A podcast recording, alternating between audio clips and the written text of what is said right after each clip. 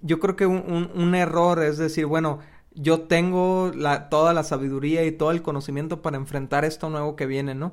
Al menos eso me pasa a mí, ¿no? Tardo un rato en darme cuenta, ah, esto no lo sé manejar. Ayuda. sí, necesito ayuda, entonces voy a leer, voy a investigar, voy a pedir consejo, eh, eh, voy a orar, voy a buscar a Dios porque reconozco, y, es importante que hagamos esto en estas etapas de cambio, ¿no? Reconozco que a este monstruo todavía no lo he enfrentado.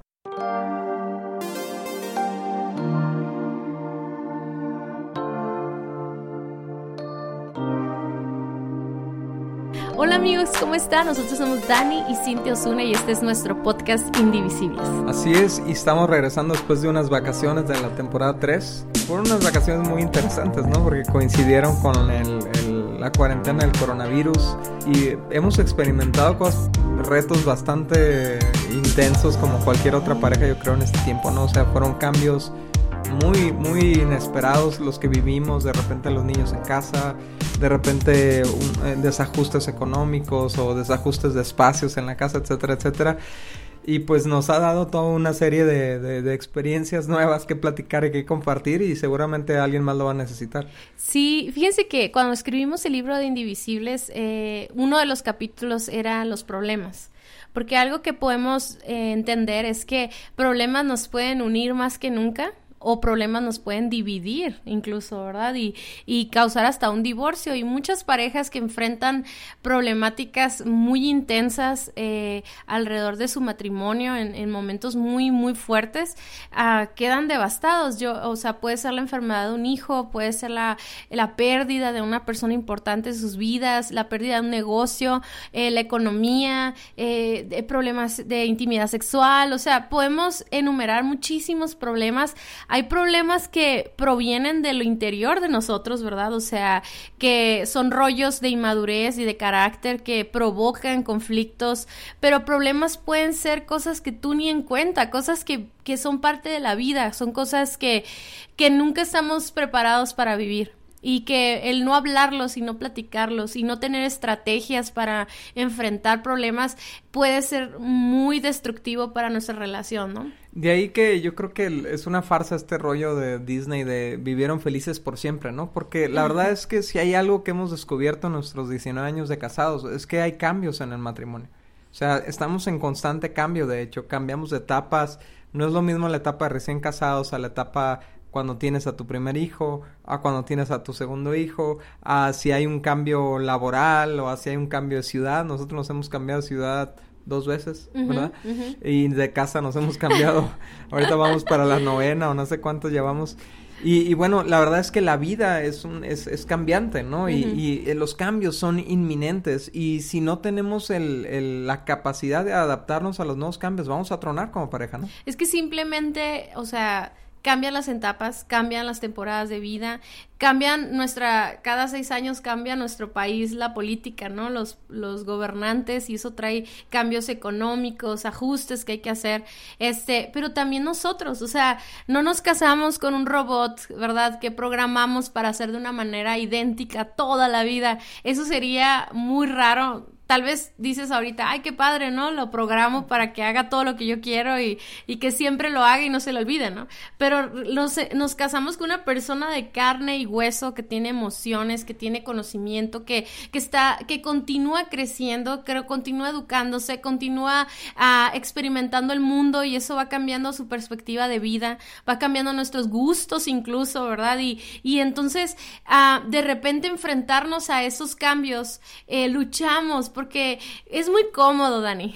es muy cómodo quedarnos en la misma situación, ¿no? Con el mismo trabajo, el mismo sueldo, los mismos gastos. Como que ya que uno, no sé si te pasó a ti, que a veces nos pasa que, que ya que agarras el hilo, ya le, ya le, ya le encontraste como la, la, la fórmula a algo, de repente ¡pum!, cambió, ¿no?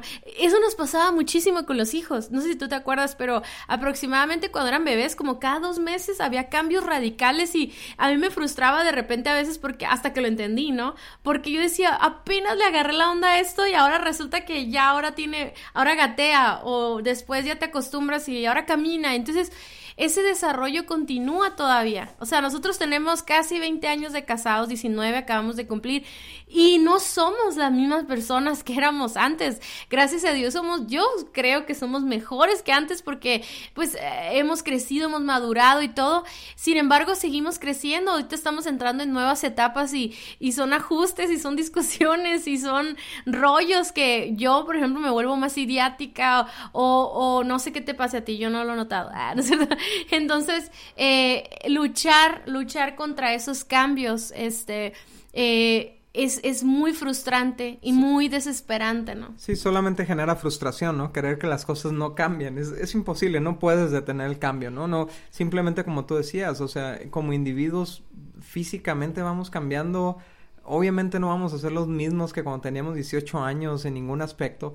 Eh, y en 20 años tampoco vamos a ser los mismos, ¿no? Entonces, aferrarte a que las cosas no cambien es el secreto para tronar porque uh, quieres, quieres mantener una realidad que no existe. Por ejemplo, hay familias donde la economía se pudo venir abajo y se, pudo, a lo mejor perdieron uno de los dos empleos y, y querer mantener el mismo estatus social, el mismo nivel económico cuando cambió tus, tus ingresos, pues te va a llevar a la quiebra, te va a llevar a los conflictos o, vas a, te va a llevar a, forzar a tu pareja a hacer algo ilegal o qué sé yo, ¿no?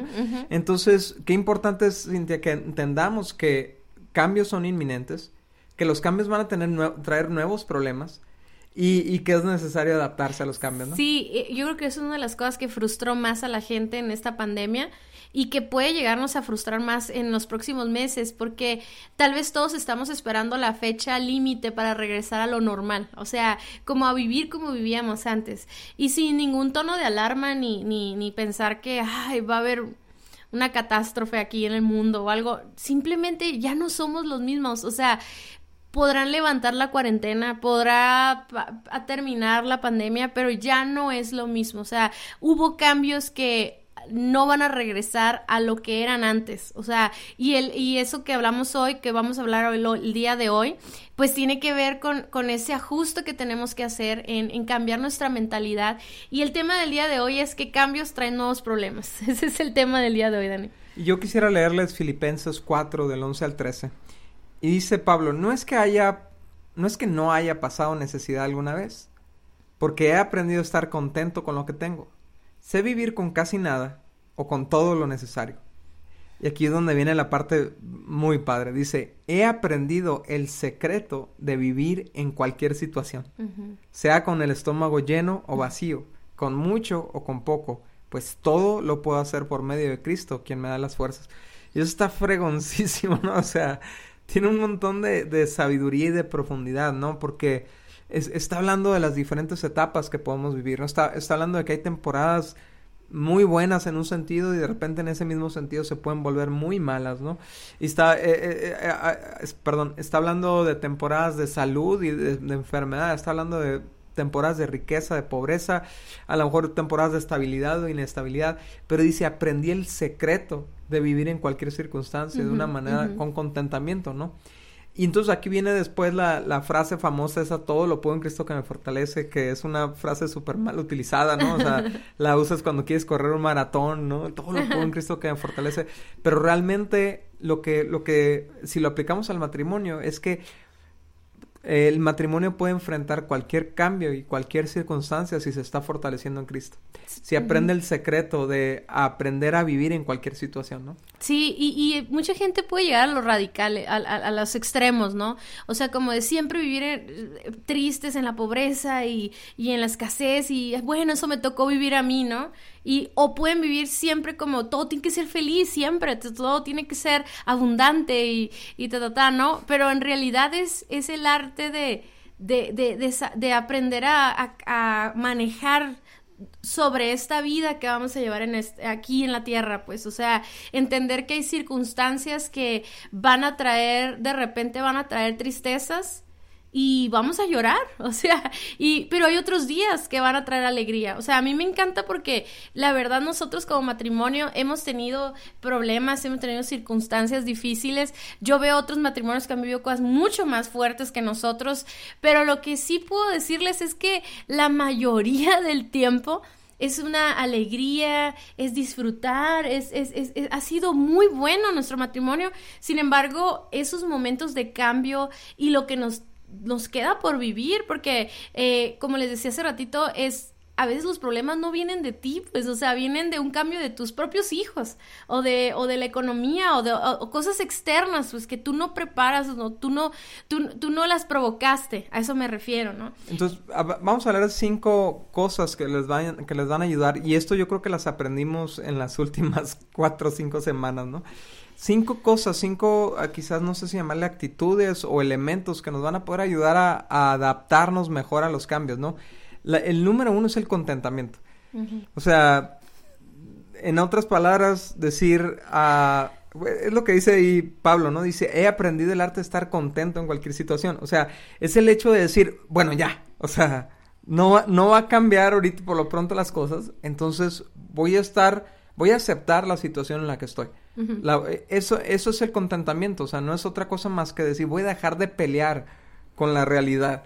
Voy a dejar de pelear con la situación. Si ahora tenemos la mitad de los ingresos o si ahora los niños están en casa, voy a dejar de pelear con los maestros y con los directivos que por qué están los niños en casa y que gobernador y todo. Y ya. ¿Para qué no? Ya, o sea, ya es la realidad. Vamos a enfrentarla, vamos a trabajarla. Entonces, el contentamiento es el número uno y es súper clave para todo lo que sigue, ¿no? Yo, yo he batallado mucho con el contentamiento porque mi personalidad es así como, ok, ya logré esto, ahora quiero lo que sigue, no me gusta eh, esperar a, no tengo paciencia, pues, ¿no? Y, yo creo que hay, personas que se les da muy bien el contentamiento, muy natural. Pero gracias a Dios porque eso es un fruto de, de Dios en nosotros. O sea, saber que lo tenemos todo en Él. ¿Sí me explico? Él es todo y, y, las circunstancias no van a definir nuestra relación con Dios, mi relación contigo, no van a definir que hoy entiendo que lo tengo todo, tengo un techo, tengo... Entonces mucha gente toma el contentamiento, Dani, como un conformismo, pero no se trata de eso. Contentamiento, yo me lo, siempre que digo esa palabra me imagino contenta, estar contenta, estar, para mí estar, estar contenta no es que esté feliz, gritando de alegría y sonriendo así, simplemente estoy en paz es, tengo suficiente, me enfoco, es un enfoque hacia, hacia que estés, hacia, a, lo positivo de estas, de este momento. Entonces, eso, eso a mucha gente le cae gordo, eso a mucha gente le frustra porque no le sale natural. Sin embargo, ¿qué es más productivo? preocuparte por el futuro, o sea, o vivir en ansiedad, o vivir eh, frustrado, o sea, ¿qué tan, ¿qué tan bien le está haciendo tu relación? Entonces, cambiar nuestra forma de pensar, poder tomar lo mejor de esta situación. A mí me encanta ver cuánta gente publica y de verdad lo dice en serio, de que cómo han mejorado sus vidas, ¿no?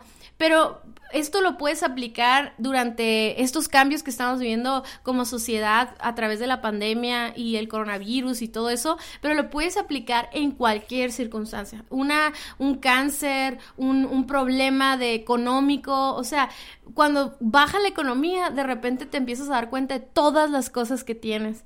Te empiezas a dar cuenta de todas las bendiciones que tienes que a lo mejor no antes no tomabas en cuenta, pero ahora puedes decir, "Wow, pero que no estoy tomando en cuenta en este momento, ¿no? Y la segunda es, es la humildad, es el segundo elemento que necesitamos. ¿Y por qué necesitamos humildad? Porque la verdad es que lo más probable es que no sepamos cómo enfrentar esta nueva circunstancia que estamos viviendo, ¿no? O sea, cuando nos sorprenden problemas, cuando nos sorprenden cosas inesperadas en el matrimonio, en la familia, yo creo que un, un error es decir, bueno, yo tengo la, toda la sabiduría y todo el conocimiento para enfrentar esto nuevo que viene, ¿no? Al menos eso me pasa a mí, ¿no? Tardo un rato en darme cuenta, a esto no lo sé manejar. Ayuda. sí, necesito ayuda, entonces voy a leer, voy a investigar, voy a pedir consejo, eh, eh, voy a orar, voy a buscar a Dios porque reconozco, y, es importante que hagamos esto en estas etapas de cambio, ¿no? Reconozco que a este monstruo todavía no lo he enfrentado, no sé cómo vencerlo, no sé cómo luchar contra él, tal vez sé luchar contra otros monstruos, monstruos o hemos vencido otros monstruos en el pasado, pero, pero sí o no, Cintia, podemos estar atorados peleando o tratando de resolver una cosa eh, y no sabemos. Y entonces nos quedamos aciclados y le estamos dando vueltas a lo mismo y lo mismo y no hay avance. Einstein acuñó una frase muy interesante que dice, con la misma mente con la que se generó el problema, no se puede resolver. Mm, tiene que haber un cambio, ¿no? Tiene que haber un elemento externo que venga, ¿no? Y, ayude. O sea, no, no con la misma mente. Porque estás atorado. Está limitada. está limitada. O sea, por eso, por eso llegaste al problema. O, por eso se manifestó el problema. Por eso no lo has podido resolver. Entonces, ¿por qué quieres seguir tratando de resolver con tus mismos recursos, no? Ajá. Y yo creo que también muchos de los problemas que tenemos causan muchos muchas heridas en nuestro corazón. O sea, en, nuestro intento de salir adelante, damos patadas de ahogado, como se dice, este, y, lastimamos a nuestra pareja, que es el más, más cerca de nosotros, ¿no? Y, o a lo mejor con las mismas palabras de, es que tú no sabes, es que, es que no vamos a salir de esto, o sea, todo lo que hemos visto en otros episodios. O no puedes, ¿no? O no puedes esto. Y entonces, eh, en un live que tuvimos, nos platicaba una pareja como ella le estaba a, tratando de resolver el problema a su esposo y él, él se sentía menos o sentía que no era suficiente para ella. Entonces todas esas cosas también lastiman y yo creo que también para eso se necesita la humildad, para pedir perdón porque a lo mejor ese es el principio de la solución del problema. Para pedir perdón, para reconocer, como tú dices, que necesitas a otra persona que, incluso que le puedes preguntar a tu esposo o a tu esposa cómo, cómo cree que pudiéramos resolver eso. Se necesita humildad, ¿no? A lo mejor no lo has tomado en cuenta. Ajá, ¿no? lo has tomado en cuenta, pero yo, yo, yo quisiera decirles que a mí me ha pasado que de repente por un cambio que yo veo en Dani o que, que eh, últimamente me ha pasado eso, o sea, hay, hay, hay, rasgos de la personalidad de Dani que están cambiando y, y, me ha costado trabajo como adaptarme a, e, a, esos cambios, pero yo lo amo más que esos, que esos cosas que él tiene que cambiar o que no va a cambiar. O sea, en ese proceso de, adaptación, yo creo que la humildad nos hace recordar quiénes somos, cuánto nos amamos, o sea, y que no podemos estarnos viendo como enemigos, sino que la humildad nos pone en la misma posición, pues, ¿no? Sí, nos ayuda a tener misericordia, ¿no? Ajá, y, y, y, y, y, es bien importante, yo, yo creo que a lo mejor muchos de los que nos escuchan que tal vez ya no son un matrimonio de 5 años, sino que a lo mejor ya tienen 15, 16, 17 años, es difícil ir cambiando porque porque estábamos acostumbrados a manejarnos de una manera, a comunicarnos de una manera, a tomar decisiones de una manera y de repente esos cambios de estructura de mente o de estructura de personalidad tal vez lo que estoy diciendo está bien mal, ¿no? Pero me lo imagino como, como esa evolución en nuestra personalidad, con los años, la experiencia, la sabiduría, todo eso, este, de repente nos va a empezar a costar trabajo cosas que antes no nos costaban trabajo. Entonces, ser orgullosos es como, es que a mí no me puede estar costando trabajo, es que a mí no, esto no debería estar pasándonos a nosotros. Entonces, por ejemplo, eh, en, el, en, el ámbito cristiano, todos los que somos líderes o que somos una influencia para gente, que somos pastores, lo que sea, es bien difícil reconocer que estás pasando por un problema porque el orgullo se disfraza de, responsabilidad y, y piensas, o de fe y dices que esto no me puede estar pasando a mí. Mi esposo no puede estar haciendo eso o mi esposa no puede estar fallando de esta manera. Y amigos, déjenme decirles, somos, o sea, nos duele, somos carne y hueso y también nosotros podemos fallar y podemos reconocer que estamos pasando un problema. Porque imagínate, Dani, está pasando un problema y que tu esposa o tu esposo no quiere aceptarlo y no quiere pedir ayuda por orgullo, ¿no? Entonces se necesita humildad. Eh, eh, eh, dijimos que necesitábamos contentamiento que necesitamos humildad. Y, de ahí nos lleva a lo siguiente, que es dependencia de Dios. O sea, una vez que reconoces las que o que no puedes cambiar la situación, te contentas con ella. Número dos, que no tienes tú el poder suficiente para adaptarte, o sea, no tienes el conocimiento suficiente o la experiencia suficiente o las energías suficientes. Eso nos lleva a la dependencia de Dios, ¿no? El, el punto número tres, necesitamos buscar a Dios para obtener dirección. A mí me encanta ver esta dinámica que se desarrolla en el Éxodo donde eh, lograron vencer a Jericó. Pero era un, era un reto que el pueblo hebreo jamás en la vida se había enfrentado. O sea, jamás en la vida habían tenido la experiencia de conquistar una ciudad y menos una murallada y menos eh, con un ejército en los, en, en los en las bardas ahí apuntando con flechas y ellos sin ninguna experiencia militar habían tenido algunas confrontaciones bélicas chicas, ¿no? Pero de repente llegaron, entonces ¿qué, ¿qué hicieron? Pues se fueron a buscar a Dios y Dios les dio una dirección para esa estrategia.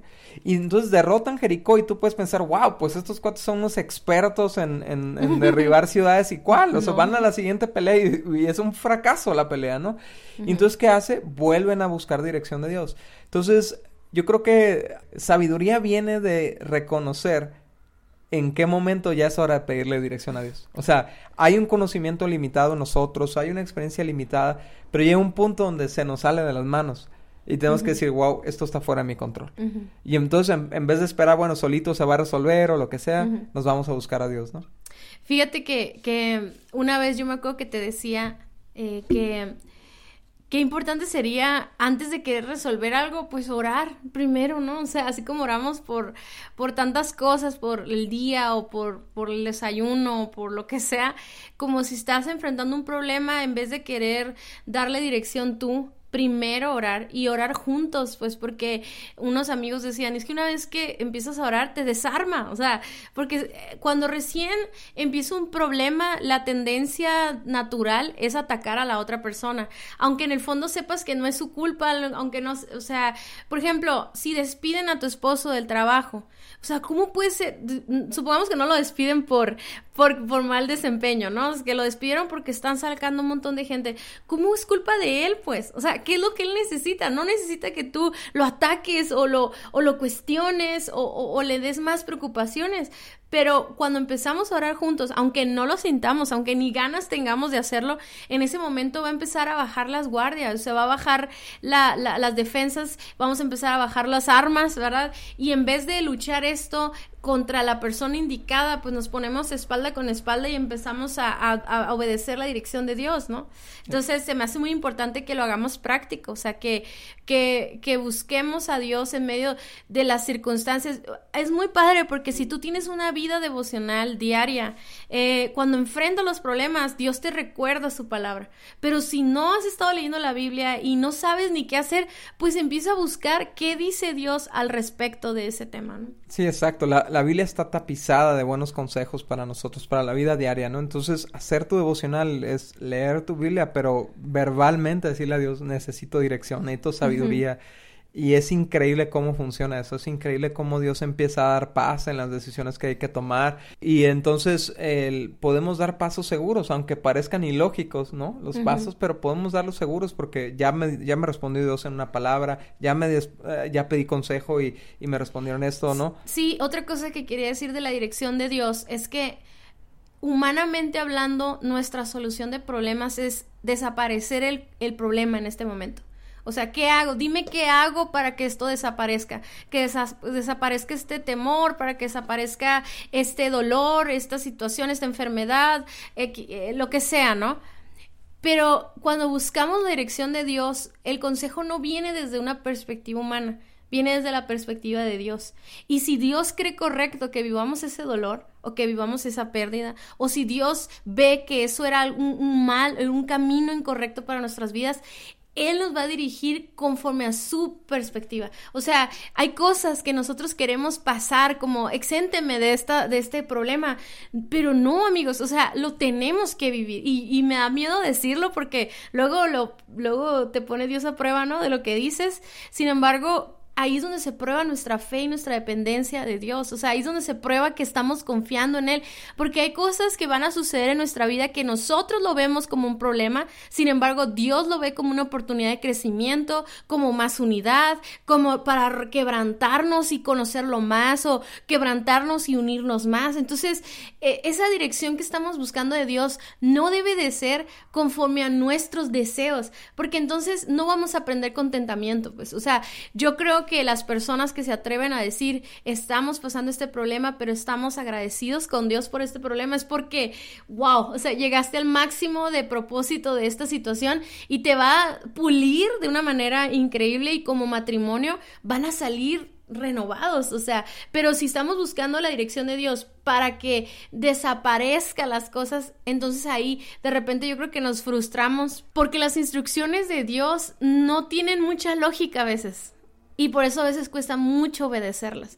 O sea, en medio de un problema es cuando muchas parejas se endeudan, eh, se cometen adulterio, eh, se desvían, de, se separan de la iglesia, se separan de Dios. Sí, que a final de cuentas son soluciones rápidas, ¿no? O sea, mi solución eh, rápida a este problema. Y, como tú das ese ejemplo, ¿no? Del, del, pueblo de Israel, o sea, no tenía sentido. O sea, la instrucción de Dios no tenía sentido. Era darle vueltas a un lugar y tocar una, una trompeta o un no me acuerdo cómo se llama este instrumento, y, ese sonido y esos gritos y esas vueltas, ¿no? Esas siete vueltas era lo que iba a derribar ese lugar. Entonces nosotros como matrimonio cuando buscamos la dirección de Dios tenemos que aprender que a veces lo que Dios nos está pidiendo no tiene sentido, pero tenemos que ser obedientes porque Dios nos pide cosas a nuestra capacidad, pero lo que Él va a hacer es sobrenatural si nosotros obedecemos. Claro. Y el punto número cuatro es la, la comunicación. Eh, es bien importante la comunicación a la hora de resolver un problema porque nos tenemos que poner de acuerdo para resolverlo, ¿no? Porque a veces estamos remando en sentido contrario, a veces estamos, o sea, algo que se me hace que tú platicabas hace rato, ¿no? Que a veces no nos damos cuenta de los cambios. Eh, entonces puede ser que uno ya identificó el cambio, ya identificó la nueva situación, pero el otro no. O sea... Ni siquiera la persona que está cambiando, ¿no? O sea... O la persona que está cambiando una situación con los, con los niños, tal vez, ¿no? Y, y, que, por ejemplo, el papá, punto, que el papá siga, el hombre sigue tratando a sus hijas como si fueran niñas, pero ya tienen 15 años, 16 años, ¿no? Y, y eh, o sea, necesita llegar la esposa y decir, mi amor, ya son unas jóvenes, ya no las, puede ya no las puedes tratar como niñas, ¿no? tanto. Ya no ah, las chiques tanto. Entonces, o sea, la comunicación es súper importante y curiosamente es lo primero que se ve afectado cuando hay un problema, ¿no? O sea, em, como tú decías, ¿no? En vez de ponernos espalda con espalda o sumar fuerzas, por medio de la comunicación, lo que hacemos es, es, nos convertimos enemigos el uno del otro y, y, pensamos que estamos en contra, ¿no? Sí, como decías ahorita, cuando, cuando, estamos enfrentando un problema, como que sin querer nos aislamos, como que ese es el mecanismo de defensa que todos tenemos y, y debería ser todo lo contrario. Ahora, yo entiendo que hay momentos en los que necesitamos un minuto de, de respiro o de buscar a Dios o de estabilizarnos, sobre todo el hombre que tiene este rol protector, pues de repente quiere poner primero en orden sus pensamientos. Y yo creo que como mujeres sí pudiéramos darles un, tiempo como para, ok, te voy a dejar que tú proceses todo esto y yo quiero ser tu ayuda ideal, pero no, tal vez hablar ahorita no va a ser mi ayuda, mi ayuda va a ser dejarte procesar este cambio, ¿no? Igualmente con una mujer. Sin embargo, tiene que regresar la comunicación. Entonces, tal vez no hay comunicación del tema por un, unas horas pero tiene que regresar la comunicación del y tema. Fíjate que no solamente es para resolver el problema, o sea, para unirnos, para enfrentar el problema juntos, sino, sino simplemente porque estamos experimentando el problema desde perspectivas diferentes y nos podemos sentir tan solos, o sea, experimentando esos cambios, ¿no? Estoy pensando, por ejemplo, en un hombre que a lo mejor se quedó sin trabajo ahorita o, o que le redujeron su sueldo a la mitad, ¿no? Y entonces trae un estrés y una carga emocional tan grande porque dice, ¿cómo le voy a hacer para pagar la renta? ¿Cómo le voy a pues, hacer para pagar la colegiatura y todo eso? Y, está luchando esa batalla solo en su interior, ¿no? Y a lo mejor por miedo a no pasarle ese temor a su esposa, se queda callado y, y, y entonces lo que hace él es pues cargar con todas estas ansiedades solo. O igual la esposa, ¿no? Eh, a lo mejor ella se siente cansada porque tiene a los niños en casa todo el día, porque está con el homeschooling ahí con los niños y todo eso. Y en vez de externarle a su esposo, oye, ¿sabes que me he sentido de esta manera? Me he sentido frustrada, trueno con los niños bien rápido. En vez de eso, ¿por qué no me ayudas? ¿Por qué no? O sea, e, explota y, este, y entonces el esposo o, la pareja no lo recibe de la misma manera, ¿no? Sí, entonces ahí sería, fíjate, agregarle no solamente es comunicar, sino tener una comunicación asertiva, o sea, una comunicación que sea buena, que sea de calidad, que sea con actitudes correctas, que sean los momentos correctos, o sea, eh, esa comunicación va a ser la clave para ponernos de acuerdo y para poder regresar a la unidad y enfrentar el problema. Recuerden que una vez que nos casamos no es su problema o mi problema, es nuestro problema y juntos lo vamos a enfrentar. Y, comunicación va a ser la clave para regresar a la unidad. Y punto número cinco, eh, necesitamos flexibilidad. O sea, si queremos, estaba viendo un estudio muy interesante de cómo los los edificios, los rascacielos, tienen un grado de flexibilidad para resistir los vientos, para resistir los huracanes. Si fueran rígidos, se quebrarían con los huracanes, pero tienen un movimiento ¿no? Eh, por eso se siente horrible estar en la azotea de un edificio así, porque tienen un cierto movimiento para, para resistir los vientos, o sea, están diseñados de esa manera. por, porque si no te quiebras, si, si eres tan rígido que dices, es que yo no voy a cambiar, a ver cómo le haces tú, pero ah, que yo quiero estar en la misma casa, o los niños tienen que estar en la misma escuela, o es, ¿qué va a pasar? Va a tronar.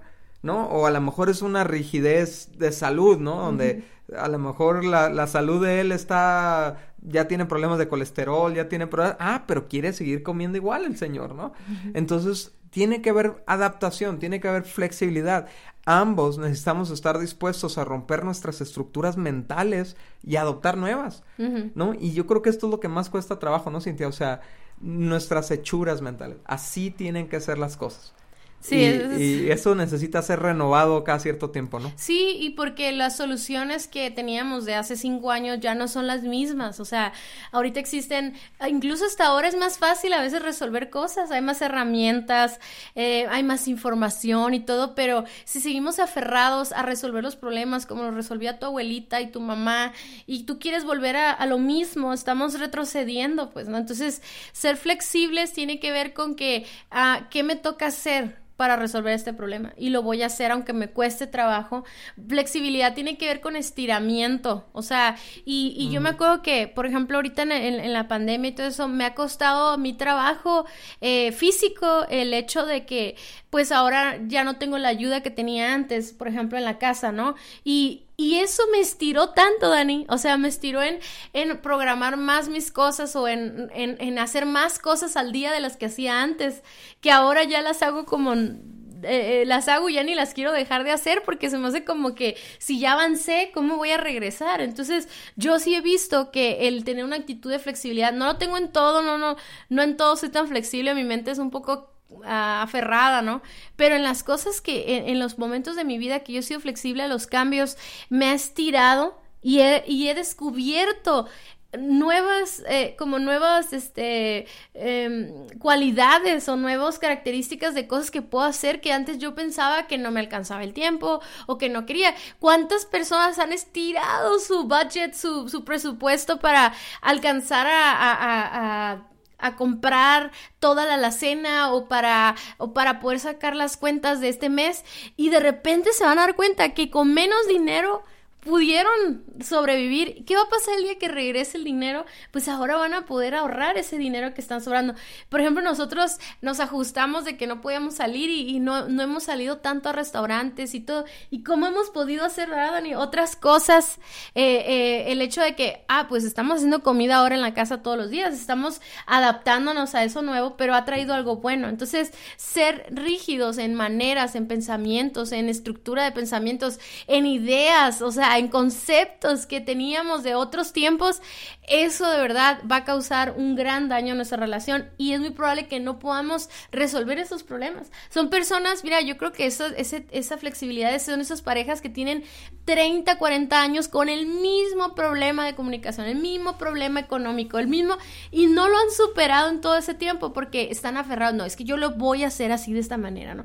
Y, y, y se creen tan sabios porque tienen bien, bien, bien duro esa, esa, esa manera de pensar, pero realmente es necedad. Realmente es porque si algo Dios nos enseña es a través de su humildad y esa sabiduría es que podemos estar equivocados, o sea, reconocer nuestros errores, reconocer cuando fallamos. Ok, y entonces, si tú nos estás escuchando ahorita, ¿no? Y, y la estás pasando mal en esta temporada, en los problemas que ha acarreado la cuarentena, el COVID, todo esto la pregunta que yo te hago es, ¿cuál, ¿cuál de estos elementos o cuáles de estos elementos le hacen falta a tu vida, le hacen falta a tu matrimonio, ¿no? ¿Te falta contentamiento? ¿Te falta eh, reconocer la situación en la que estás y decir, ok, por lo pronto no va a cambiar, entonces, ¿qué voy a hacer? ¿O voy a seguir esperando a que regrese todo a una supuesta normalidad? te hace falta humildad para reconocer que necesitas ayuda, que necesitas capacitarte, que necesitas pedir un consejo. ¿Te hace falta dependencia de Dios? ¿Has buscado a Dios en este tiempo o estás enojado con Dios por la situación, no?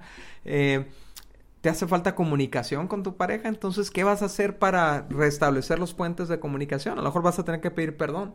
A lo mejor vas a tener que eh, cambiar tu actitud hacia tu pareja por un tiempo hasta que vuelva a fluir la, la comunicación. A lo mejor van a tener que tener relaciones sexuales. Porque ayuda mucho con la comunicación, ¿no? ¿No? Sí, está bien. Vino de la nada, ¿verdad? Este, o, a lo mejor vas a necesitar ser un poco más flexible y, a lo mejor tus nos y tus sís que están súper rígidos, ¿no? Y que no quieres cambiar, a lo mejor necesitan ser un maybe, ¿no? Tal vez asociaste palabras, pero bueno, continúa. O sea, a lo mejor, o sea, a lo mejor estabas bien aferrado, no, no vamos a hacer esto, no, y a lo mejor vas a decir, bueno, tal vez necesitamos hacer eso. y, y, y, eh, tal vez con eso... Y seguirnos el rollo, ¿no? Sí, sí, seguirnos el rollo. O sea, yo creo que una de las cosas que nos pasó a nosotros al principio de las primeras semanas de la cuarentena... Las primeras siete semanas. es que, es que nos costaba mucho trabajo seguirnos el rollo, ¿no? Y, la verdad es que cada quien tenía lo suyo, cada quien tenía un montón de responsabilidades y de cosas y de repente tú puedes pensar que lo, lo tuyo es lo único que importa, lo tuyo es lo único que, que vale la pena este, dedicarle tiempo, lo que sea, y, y pues no, necesitamos ser flexibles, necesitamos adaptarnos, trabajar en horas que antes no trabajábamos, ¿verdad? Eh, ajustar nuestros horarios. Bueno, de hecho, la próxima semana vamos a estar viendo sobre cómo reorganizarnos. O sea, tú no puedes enfrentar una temporada de problemas, una temporada de cambios sin hacer una reorganización de tu matrimonio, ¿no? Entonces, pues con esto nos despedimos. Muchísimas gracias por haber estado con nosotros. La verdad, extrañábamos muchísimo. Eh, Hoy, al mismo tiempo que estamos estrenando nuestro podcast, estamos estrenando nuestra página renovada con más contenidos. Ahí vas a poder encontrar todo, el podcast, notas, eh, blog y muchos materiales para grupos en casa pequeños. Y también ahí están nuestros libros disponibles para que los puedas adquirir, los puedas leer y que tu matrimonio pueda ser indivisible. La página es vivoalternativo.com y ya puedes ir a verla en este momento. Nos vemos, hasta luego.